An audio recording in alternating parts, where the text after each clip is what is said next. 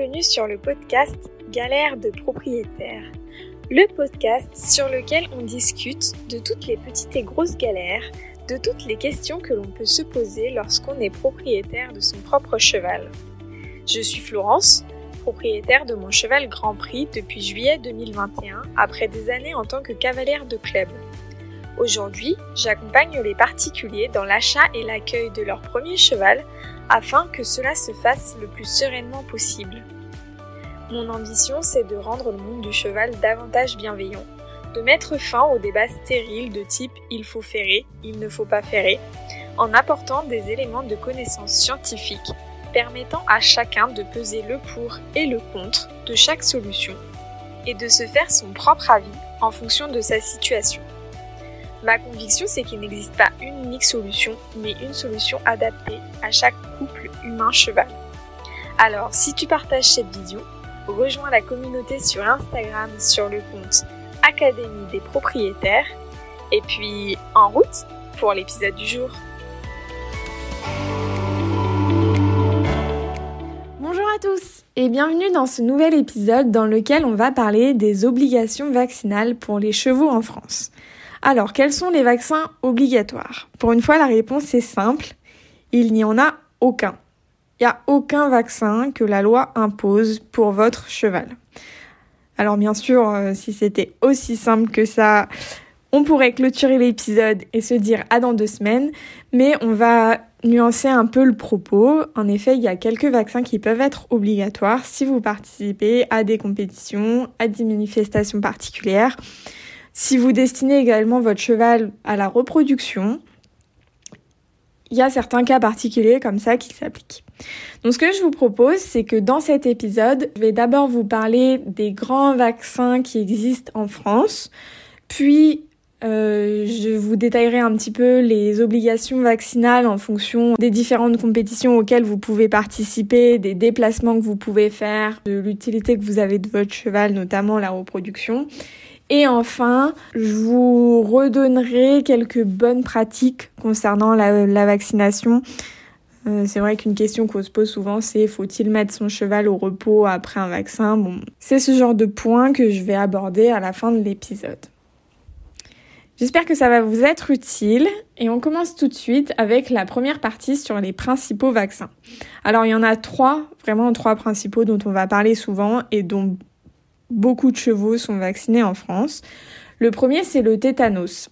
Je vais aussi à chaque fois vous donner le nom en anglais, puisque si vous êtes euh, amené à déplacer votre cheval euh, à l'étranger, à le vendre à l'étranger ou à participer à des compétitions internationales par exemple, il se pourrait que vous ayez à chercher euh, dans les règlements d'autres pays ou les règlements internationaux qui sont donc en anglais. Pour le tétanos, c'est simple, tétanus.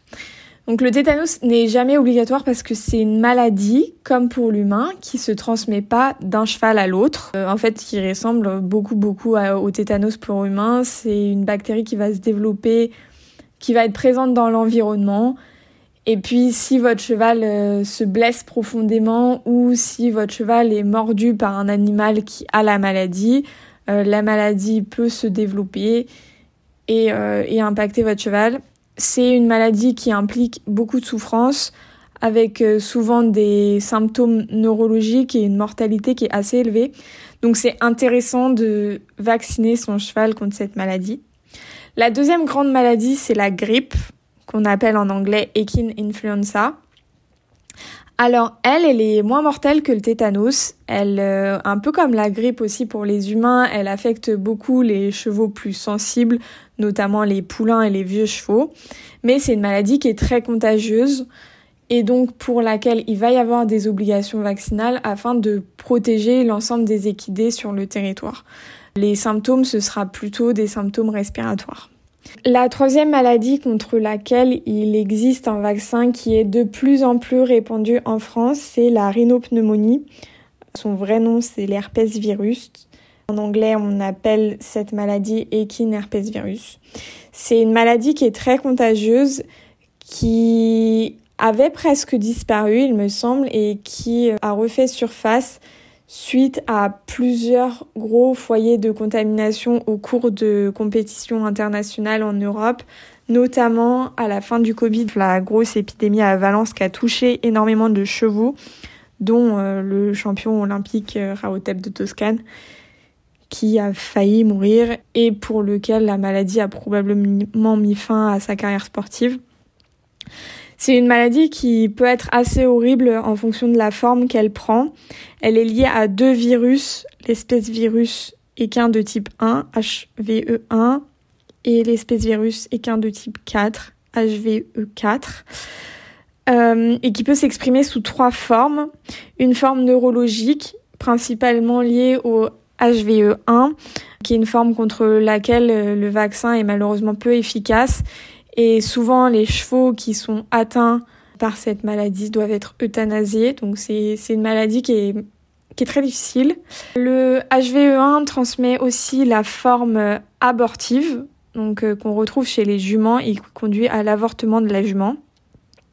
Et puis il existe une forme respiratoire liée au HVE4.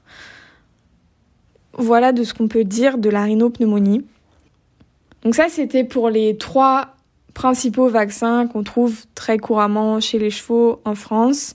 Il existe aussi d'autres maladies, je ne vais pas toutes les passer en revue, je vais juste vous donner les, les grandes informations. Euh, la fièvre de West Nile, euh, je vais en parler parce que la FEI recommande, donc la Fédération d'équitation internationale recommande la vaccination au niveau international contre cette maladie. C'est une maladie qui est comme le tétanos, elle n'est pas contagieuse. Elle est transmise par les piqûres de moustiques. On la retrouve beaucoup dans le bassin méditerranéen. C'est une maladie qui peut être grave et qui peut conduire au décès du cheval. Il y a des vaccins qui sont spécifiques aux équidés qui vont être reproducteurs pour protéger le poulain ou pour protéger les talons et ou la jument. En général, pour les étalons, on recommande ou on impose la vaccination contre l'artérite virale. Et chez les juments, euh, le rotavirose qui protège en fait le poulain. Euh, on a déjà parlé de la rhinopneumonie qui peut avoir une forme abortive. C'est pour ça qu'en début de grossesse, on conseille de vacciner les juments contre ce type de virus si elles ne le sont pas.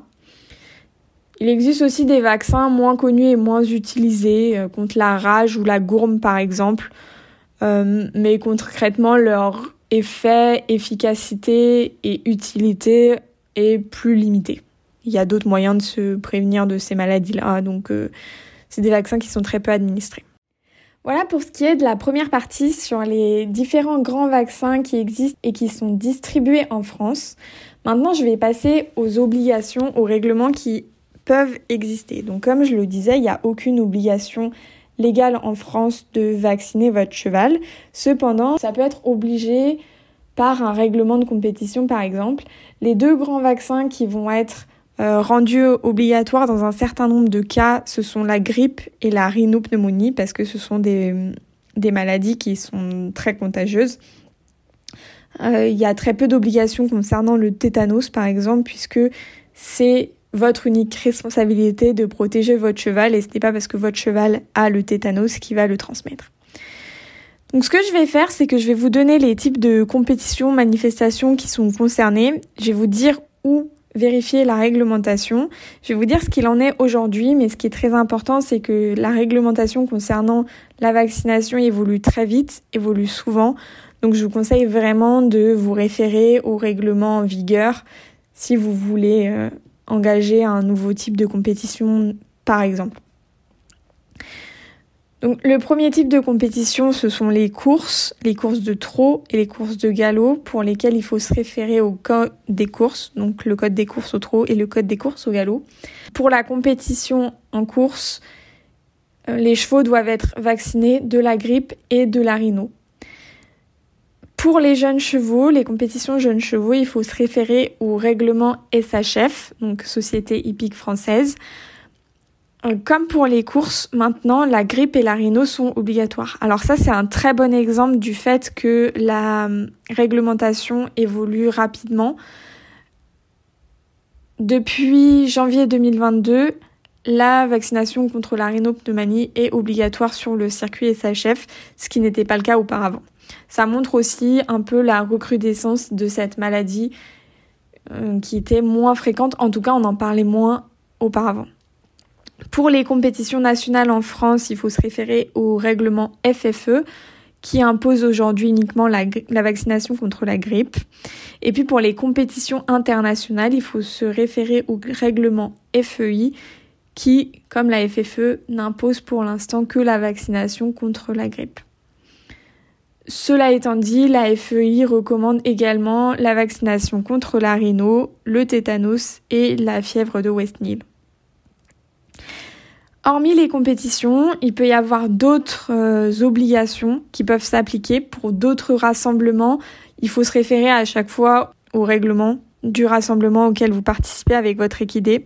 Par exemple, je suis presque sûre que pour des salons type salon de l'agriculture ou autres manifestations qui relèvent pas d'une fédération, vous devez avoir des obligations vaccinales. Ça peut être les obligations vaccinales, elles peuvent être répertoriées dans le règlement de la manifestation en question ou faire l'objet d'un arrêté préfectoral. Ensuite, il y a des obligations pour les équidés reproducteurs. Je vous parlais dans la première partie de l'artérite virale et euh, du rotavirose. Pour les équidés reproducteurs, il faut se référer au règlement des studbooks. Si vous faites de la reproduction pour une race particulière, cette reproduction est régie par le règlement des studbooks auquel il faut se référer aussi pour le vaccin.